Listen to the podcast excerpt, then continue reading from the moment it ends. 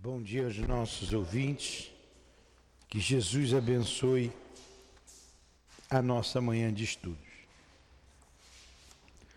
Vamos ler o Evangelho e dar continuidade ao estudo da revista Espírita. Vamos falar sobre a prece, coletânea de prece, é o capítulo 28, item 1. Os Espíritos sempre disseram: a forma não é nada, o pensamento é tudo. Orai cada um segundo vossas convicções, de modo que mais vos sensibilizar. Um bom pensamento vale mais do que numerosas palavras com as quais o coração nada tem. Os Espíritos não indicaram nenhuma fórmula absoluta de preces. Quando nos dão alguma, é para fixar as ideias e, principalmente, para chamar atenção sobre certos princípios da doutrina espírita. Tem também como objetivo ajudar as pessoas que sentem dificuldade em emitir suas ideias, visto que há pessoas que não acreditam ter orado realmente, se os seus pensamentos não forem formulados por intermédio das palavras. Então aqui estamos, Jesus, com um coração puro e aberto para os novos ensinamentos, novos aprendizados, ensinamentos que receberemos, aprendizados através do Mestre Kardec nas, nos artigos que ele colocou na revista espírita. Permita, Jesus, que ele nos inspire, nos ajude de onde ele estiver. Rogamos também a intercessão, a ajuda e a proteção dos guias da nossa casa, do nosso irmão altivo, com os espíritos que sustentam a nossa casa de amor, o SEAP em nome desses irmãos queridos, em nome do amor, do nosso amor, Lurdinha, do teu amor, Jesus, e do amor de Deus, nosso Pai, acima de tudo, iniciamos os estudos desta manhã. Que assim seja.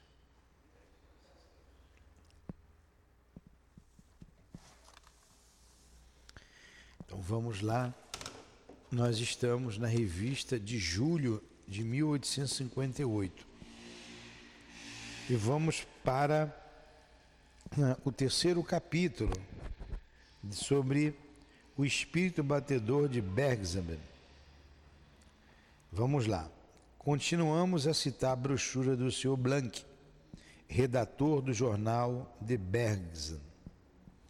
Os fatos que vamos relatar ocorreram de sexta-feira, 4 a quarta-feira, 9 de março de 1853. Nada de semelhante ocorreu depois dessa data.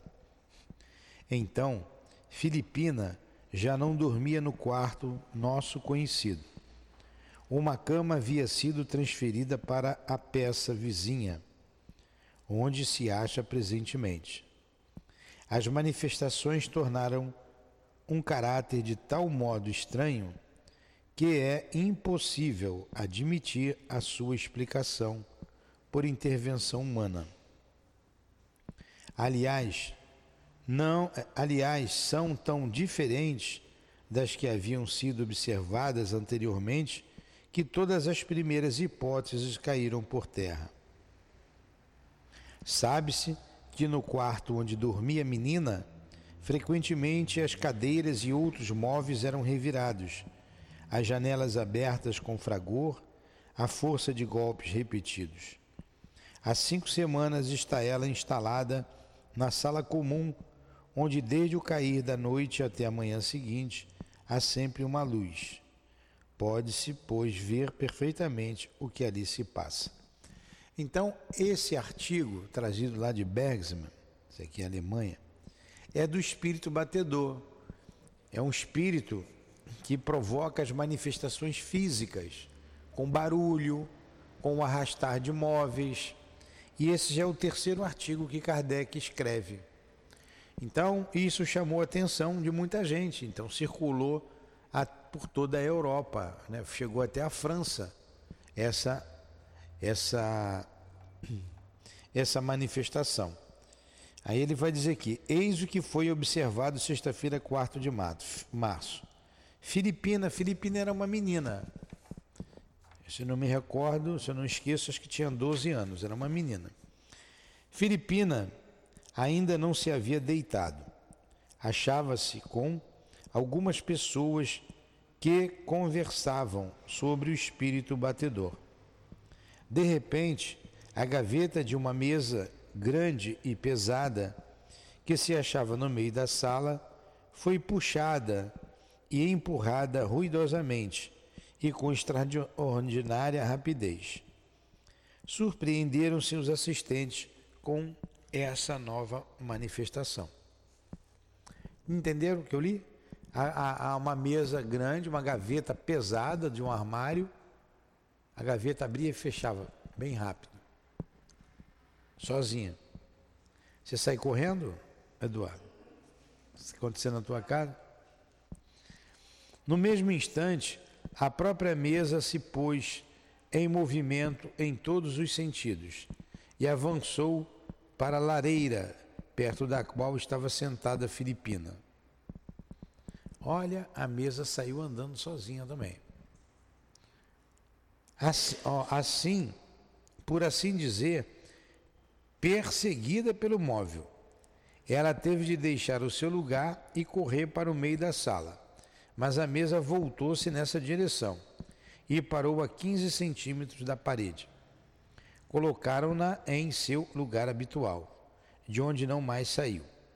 Mas as botas que estavam debaixo dela e que todos viam foram atiradas no meio da sala, com grande espanto dos presentes.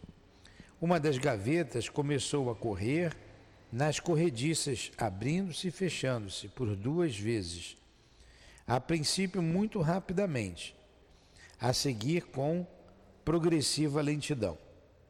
Quando se achava completamente aberta, era sacudida com fragor.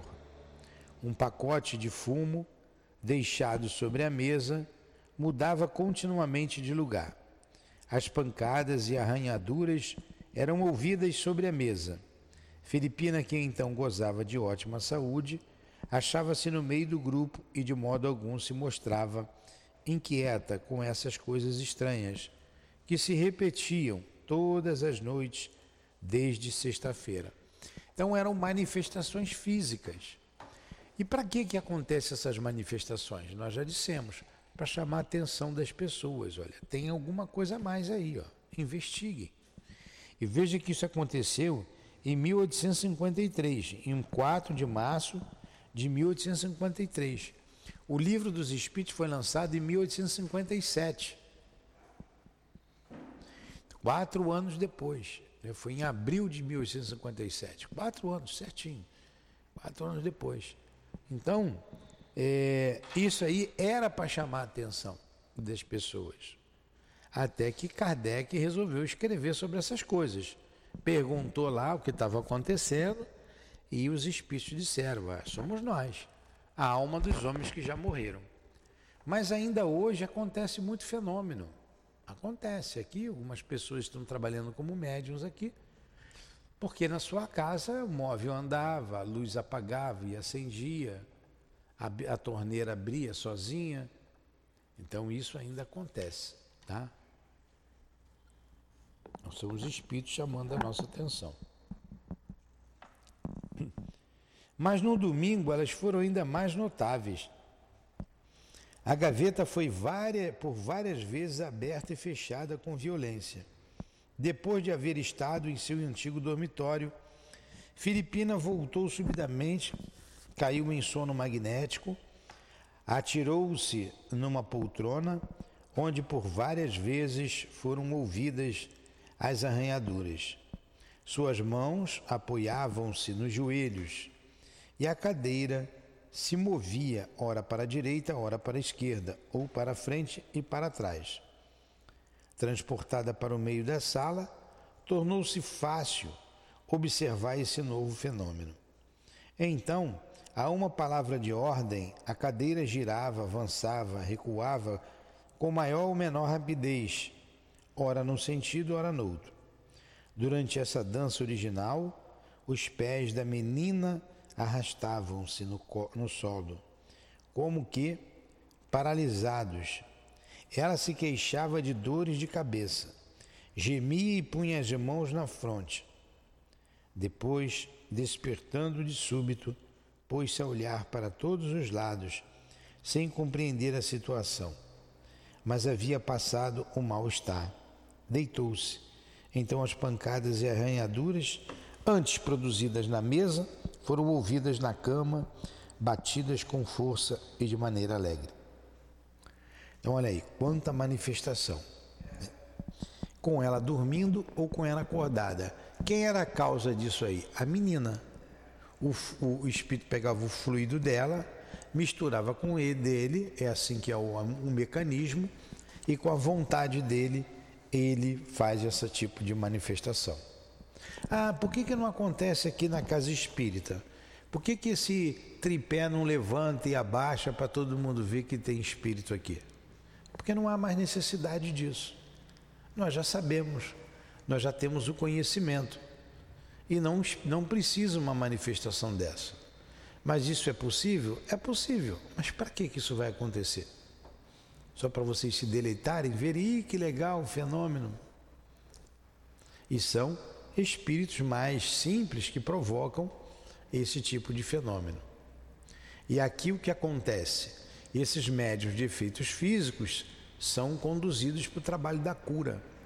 Eles dão um passe de cura e o fluido dele é canalizado para a cura, em vez dele fazer é, efeito físico. Entenderam?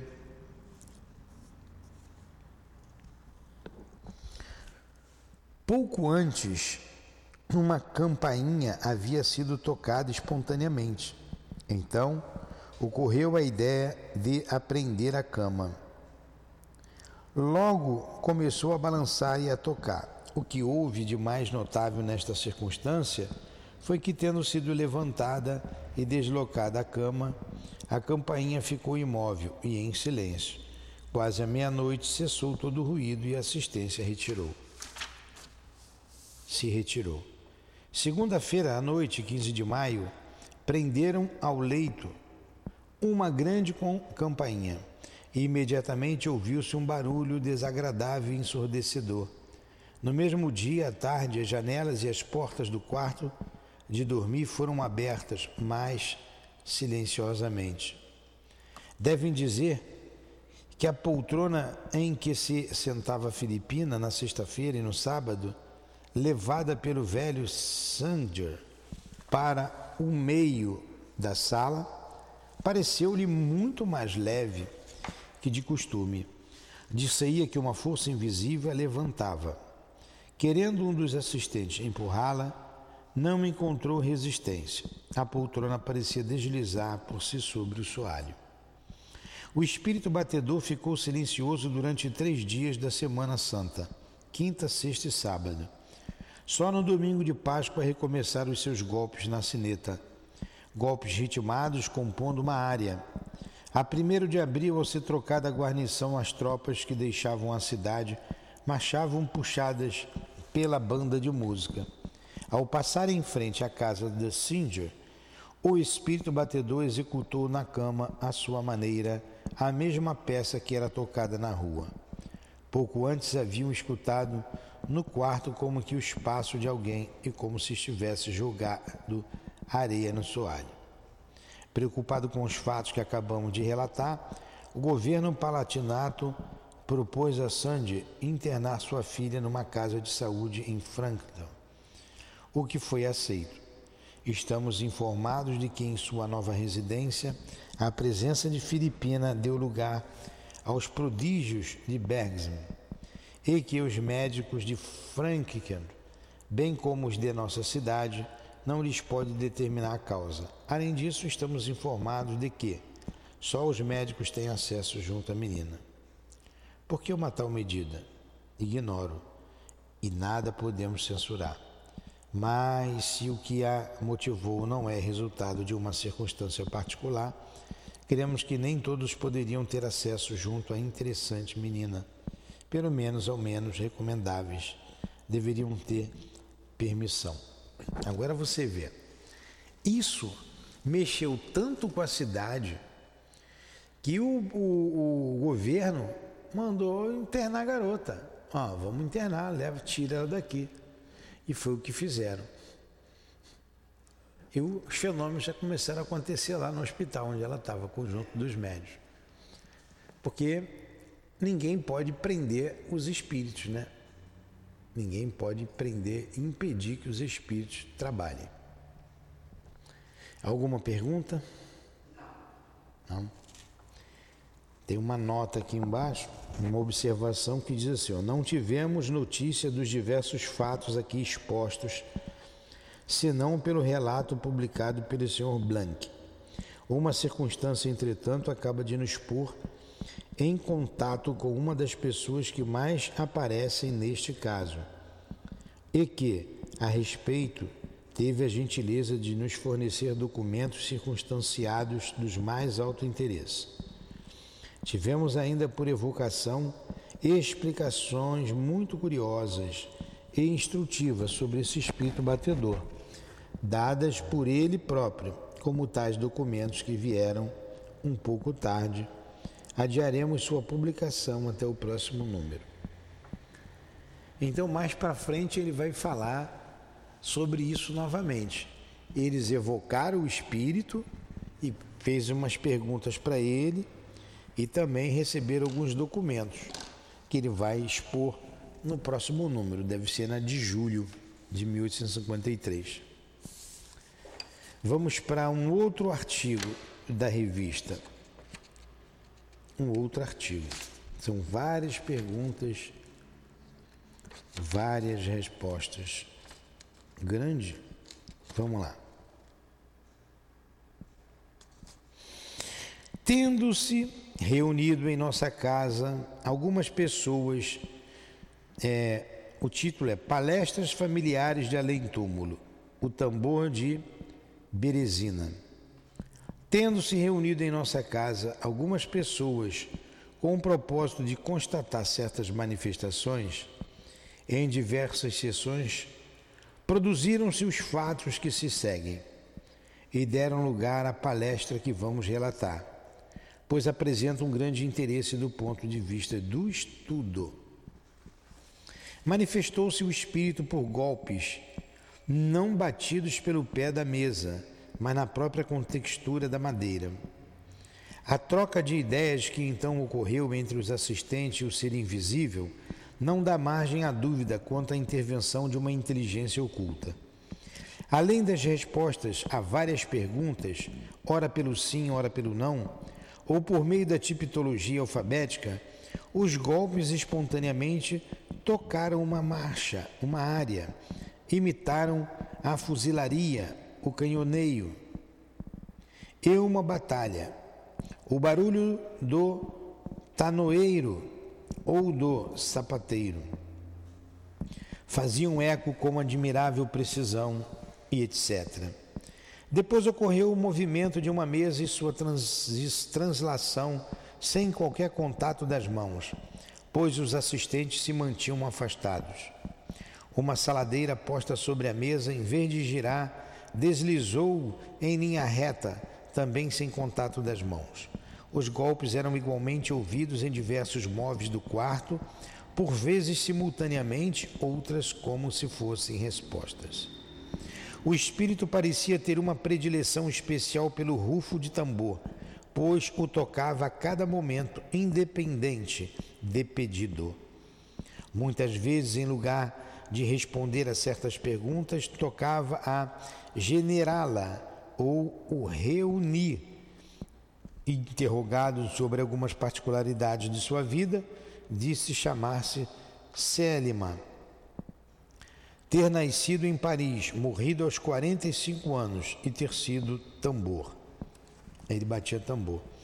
Entre os assistentes, além do médium especial de influência física que produzia as manifestações, havia um excelente psicógrafo que pôde servir de, de intérprete do espírito. Assim obtivemos respostas mais explícitas. tendo confirmado pela escrita o que havia dito pela tipologia, quanto ao nome, lugar do nascimento e data de sua morte, foram-lhe feitas perguntas que seguem e cujas respostas apresentam vários traços característicos e corroboram certa parte essenciais da teoria. Então vamos lá. O espírito então gostava de um tambor. Batia e tocava marcha. Perguntado a ele qual foi a sua profissão, ele tocava tambor quando estava vivo. Disse onde nasceu, né? E quando morreu. Disse que o nome dele era Sério, mas nasceu em Paris e morreu aos 45 anos. Morreu novo, né? Naquela época morria, 45, 45, 50 anos já era velho. Eu seria o velhinho naquela época. Aí o, tinha um médium um psicógrafo que começou a fazer pergunta para esse espírito. Escreva-nos qualquer coisa o que quiserdes. Aí ele escreveu ram plam plam, ram plam plam. Por que escreve isto? Porque fui um tambor. Escreve alguma coisa. Então ele escreveu ram plam plam, ram plam plam, ram plam plam. Porque ele foi um tambor, quer dizer, ele batia tambor, né? Tinha alguma instrução? Sim. Onde fizeste os teus estudos? Nos ignorantes. O que, que era nos ignorantes? Nome que, de, a, nome que a ordem dos irmãos de São Jesus de adotara na França, por humildade, extensão pejorativa aos irmãos das escolas cristãs de ensino primário. Pareces alegre. Ele responde: Sou bastante. Disseste que em vida gostava de demais de beber. Ele responde: Eu gostava de tudo quanto é bom. Eras militar? Claro que sim pois eu era tambor. Eu era tambor porque ele batia tambor, tá? Sob que governo serviste? Sob Napoleão, o Grande, Napoleão Bonaparte. Pode citar uma batalha na qual participastes? A de Berezina. Foi nela que morrestes? Não. Estivesses em Moscou? Não. Onde morreste? Na neve. Em que corpo servias? Nos fuzileiros da guarda. Gostava de Napoleão o Grande? Como nós todos o amávamos sem saber porquê. Sabes o que aconteceu depois da morte de Napoleão? Depois da minha morte, não me ocupei senão comigo mesmo, né? Reencarnastes? Não, pois se venho conversar convosco. Por que te manifestas Todo mundo gostava de Napoleão, né? Tinha muita energia, né? Juntava as pessoas em torno dele. Por que te manifestas por pancadas sem teres sido chamado? É preciso barulho para aqueles cujo coração não acredita. Se ainda não foi suficiente, eu vos darei mais. Olha aí, ele está falando para despertar aquelas pessoas que não acreditam no mundo espiritual. Vieste bater por tua própria vontade ou foi um outro espírito que te obrigou? E, resposta: Venho por mim mesmo e de boa vontade. Há um outro a quem chamais verdade e que também me pode obrigar. Mas há muito tempo que eu queria vir. Como que, com que propósito querias vir? Para entreter-me convosco. Eis o que eu queria, mas havia algo que me impedia. Fui forçado por um espírito familiar da casa que me convenceu a tornar-me útil às pessoas que me fizessem perguntas. Que me convenceu a tornar-me útil às pessoas que me fizessem perguntas.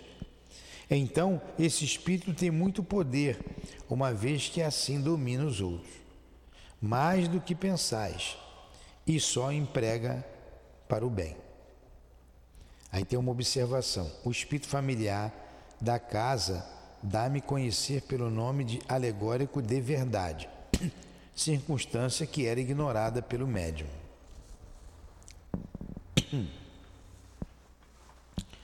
Que era o que te impelia? Ele responde: Não sei. Alguma coisa que não compreendo. Deploras a vida? Não, nada deploro. Qual a que preferes? Tua existência atual, né, como espírito, ou a tua vida terrena? Resposta: Prefiro a existência de espírito à do corpo. Por quê? Porque estamos bem melhor do que na terra. A terra é um purgatório. E todo o tempo que aí vivi, sempre desejei a morte. Sofres em tua nova condição? Não, mas ainda não sou feliz. Nem ele sofria e nem era feliz. Ficarias satisfeito se tivesse uma nova existência corpórea? Sim, pois sei que devo elevar-me. Quem te disse? Eu bem o sei.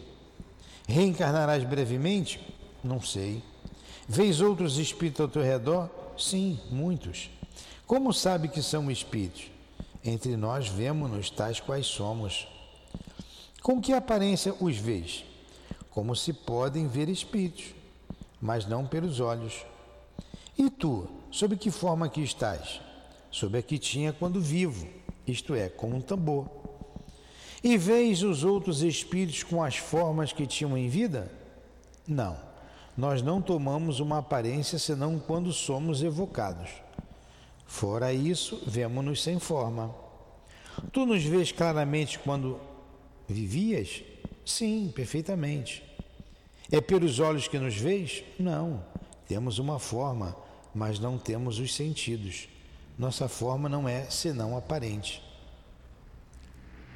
Observação de Kardec.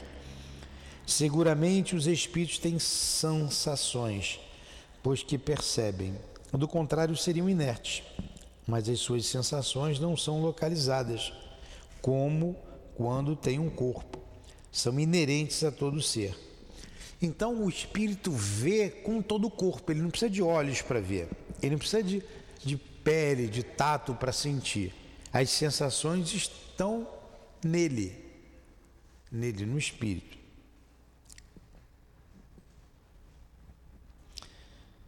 Dize-nos positivamente em que lugar estás aqui. Aí ele responde: perto da mesa, entre vós e o médium. Quando bates, estás sobre a mesa, debaixo dela ou na espessura da madeira? Porque ele gostava de bater, né? Onde é que você faz? Como é que você faz isso aí? Onde é que você está? Aí ele responde. Interessante, né? As perguntas e as respostas do Espírito. Fico ao lado, não me meto na madeira, basta me tocar na mesa. Como produz os rufos que faz ouvir? Creio que por uma espécie de concentração de nossa força.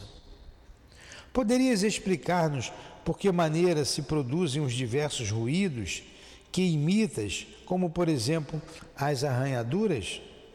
Resposta: Eu não poderia precisar muito a natureza dos ruídos é difícil de explicar. Sei que arranho, mas não posso explicar como produz esse ruído a que chamais arranhadura. Poderias produzir os mesmos ruídos com qualquer outro médium? Resposta: Não. Há especialidades em todos os médios, nem todos podem agir do mesmo modo. Então tem que ter um médium que provoque o efeito físico, né? o barulho, a pancada, o móvel o, o, o arrastamento do móvel, da cadeira.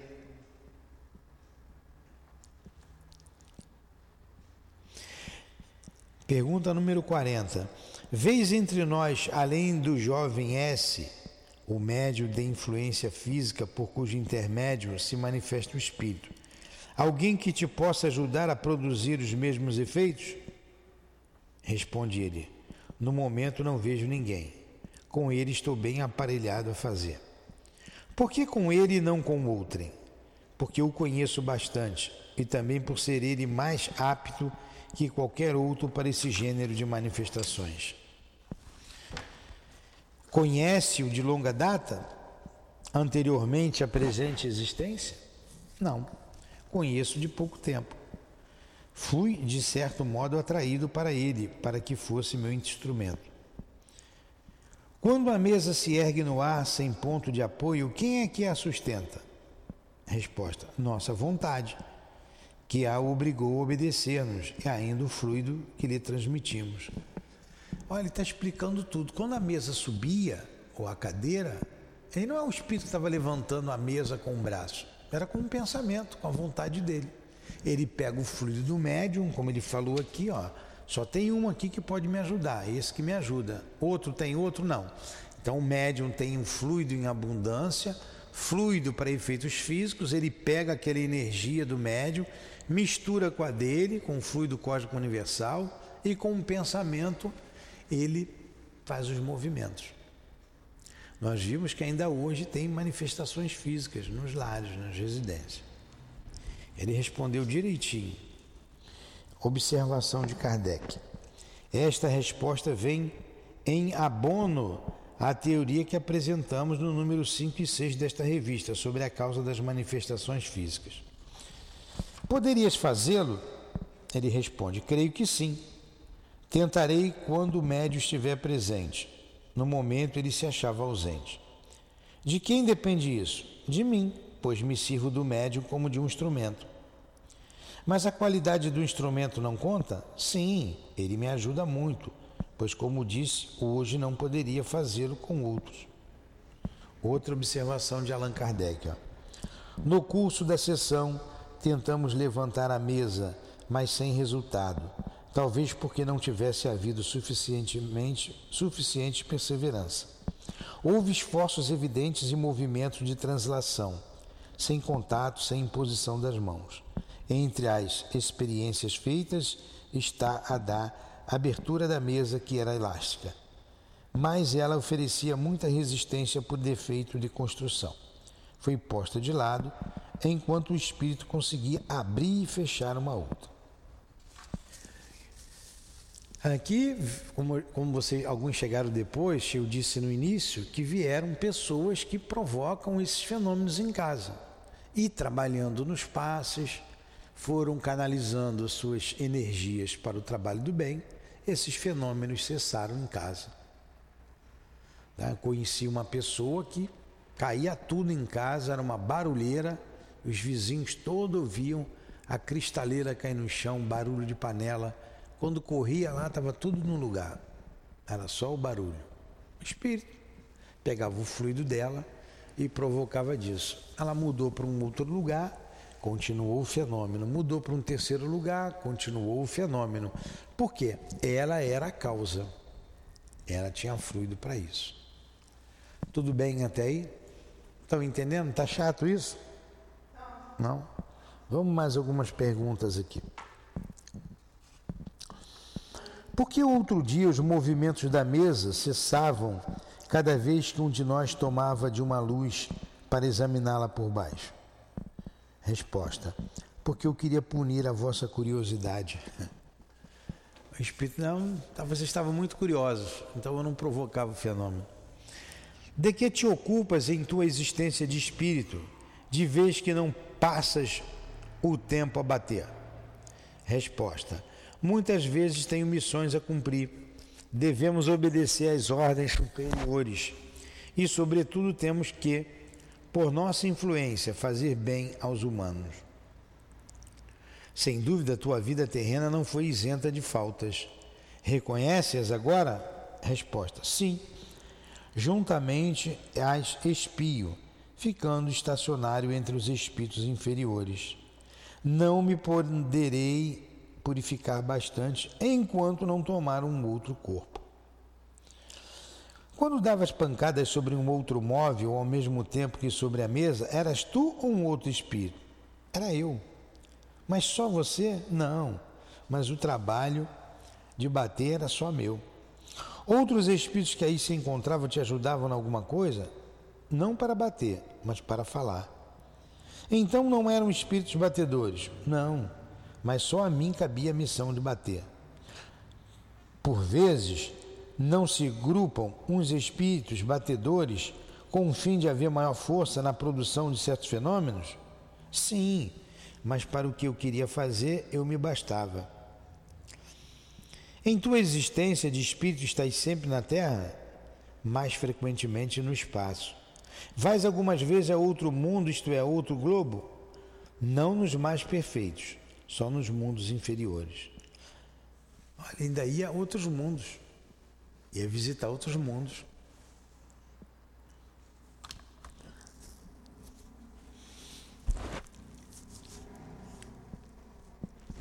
Algumas vezes te, de, te divertes a ver e a ouvir o que fazem os homens? Resposta: Não. Contudo, algumas vezes tem piedade deles. Quais os que procuras de preferência? Os que querem crer de boa fé. Ele não era um espírito mau, não. Ele provocava o fenômeno para chamar a atenção. Imagina isso na casa de vocês, hein?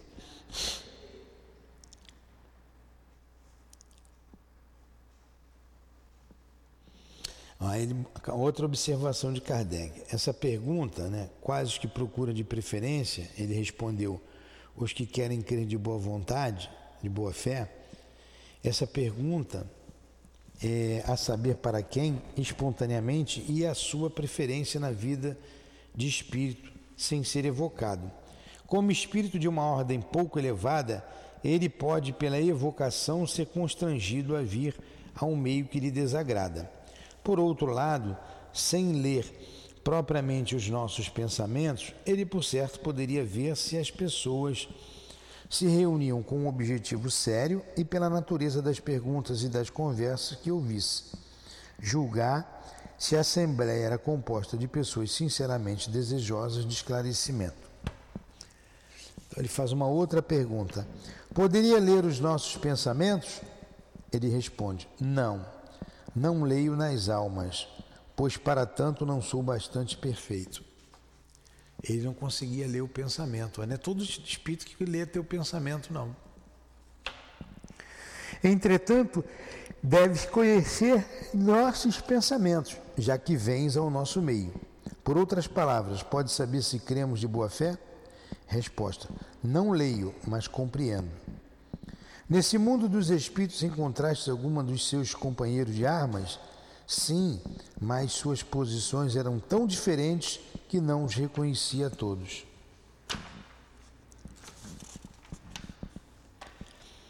Em que consistia essa diferença? Na situação feliz ou infeliz de cada um. Que disseste nesses encontros? Eu lhes dizia: vamos subir para Deus Vamos subir para Deus, que o permite. Como entendias essa subida para Deus? Cada degrau transposto é um passo a mais para Ele. Disseste que havia morrido na neve. Queres dizer que morreste de frio? De frio e de fome. A gente sabe que as tropas de Napoleão se acabaram lá quando caminharam, partiram para a Rússia, né? Se acabaram no, no deserto. No deserto de neve. Queres dizer que morreste de frio? De frio e de fome. Tivesse a consciência imediata de tua nova existência? Não, mas já não sentia frio. Voltaste alguma vez ao local onde ficou o teu corpo? Não, ele me havia feito sofrer demais. Nós te agradecemos as explicações que tiveste de boa vontade a nos dar, que tiveste a bondade de nos dar. Ela nos fornecer úteis pontos de observação para o nosso aperfeiçoamento na ciência espírita. Estou às vossas ordens. Interessante, né? Aí Kardec faz uma pequena observação aqui de todas essas perguntas. É dali que surgiu né, as perguntas e as respostas do livro dos Espíritos, que faz com que compreendamos a, a daí dessas, desses artigos, dessas comunicações, é para que nós compreendamos hoje o que a gente compreende através do livro dos Espíritos, do livro dos Médiuns. E a gente vai terminar com essa aqui, observação de Kardec. Ó. Como se vê, este espírito é pouco adiantado na hierarquia espírita. Ele próprio reconhece sua inferioridade. Seus conhecimentos são limitados, mas tem bom senso, sentimentos louváveis e benevolência. Como espírito, sua missão é muito insignificante, pois desempenha o papel de espírito batedor para chamar os incrédulos à fé. Mas como no teatro da humilde vestimenta de comparsa pode cobrir um coração bondoso? Suas respostas têm a simplicidade da ignorância. Mas, posto não têm a elevação da linguagem filosófica dos espíritos superiores, nem por isso são menos instrutivas, como estudo dos costumes espíritas, se assim nos podemos exprimir. É somente estudando todas as classes desse mundo que nos espera que poderemos chegar a conhecê-lo e nele marcar com certa antecipação o lugar que cada um de nós pode ocupar. Vendo a situação que, por seus vícios ou por suas virtudes, criaram os homens daqui, debaixo, iguais a nós, sentimos-nos encorajados para nos elevarmos o mais possível desde aqui. É o exemplo ao lado do preceito. Nunca seria demais repetir a fim de bem conhecer uma coisa e dela fazer uma ideia isenta de ilusões. É preciso vê-la sobre todos esses aspectos. Assim como o botânico não pode conhecer o reino vegetal, senão observando desde a mais humilde criptógamo oculto sobre o musgo até o carvalho que se alça nos alhos. A gente vai parar por aqui. Kardec, ele tinha autonomia, nós já dissemos aqui, de evocar todos os espíritos, de qualquer categoria de espírito. Ele, em função dessas observações no mundo espiritual, é, com os espíritos, fez lá aquela divisão dos espíritos imperfeitos, dos bons espíritos, dos espíritos puros. E dentro dessas ordens, as diversas classes. Os espíritos batedores estão na terceira ordem, dos espíritos imperfeitos. Então ele catalogou aquilo ali e no livro Céu e Inferno ele classificou os espíritos felizes, os espíritos em condições medianas, os espíritos sofredores, os suicidas, os espíritos é, endurecidos, os espíritos que passaram por expiações terrestres ele classificou tudo ali em função dessa observação, para que a gente tenha uma ideia do que seja o mundo espiritual. Então ele foi pontuando tudo isso e trouxe na, nesse corpo de obra filosófica, religiosa e científica, que é o livro dos Espíritos. É uma pesquisa árdua, onde todos brincavam com os copos, com as mesas, ele tirou daí uma ciência. Hoje ainda se faz pergunta para a Copa. Hoje ainda. Kardec disso aqui tirou todo esse conhecimento. Olha quantas perguntas ele fez para o Espírito. Tá? Vocês têm alguma pergunta a fazer?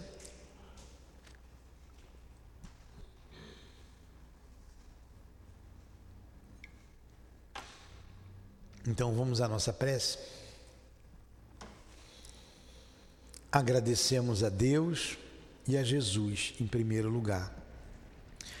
Agradecemos a Allan Kardec, agradecemos a Leon Denis. Kardec, pela experiência que nos trouxe. A Leon Denis, por manter vivas essas pesquisas. Agradecemos ao altivo e aos guias da nossa casa, que se colocaram junto a nós, nos protegendo, nos estimulando, nos inspirando. Muito obrigado. Que seja então, em nome desses espíritos amigos e irmãos, em nome do amor, do amor que vibra em nossa casa, em nome do nosso amor, do teu amor, Senhor, e do amor de Deus, nosso Pai, é que damos por encerrados os estudos da manhã de hoje. Que assim seja.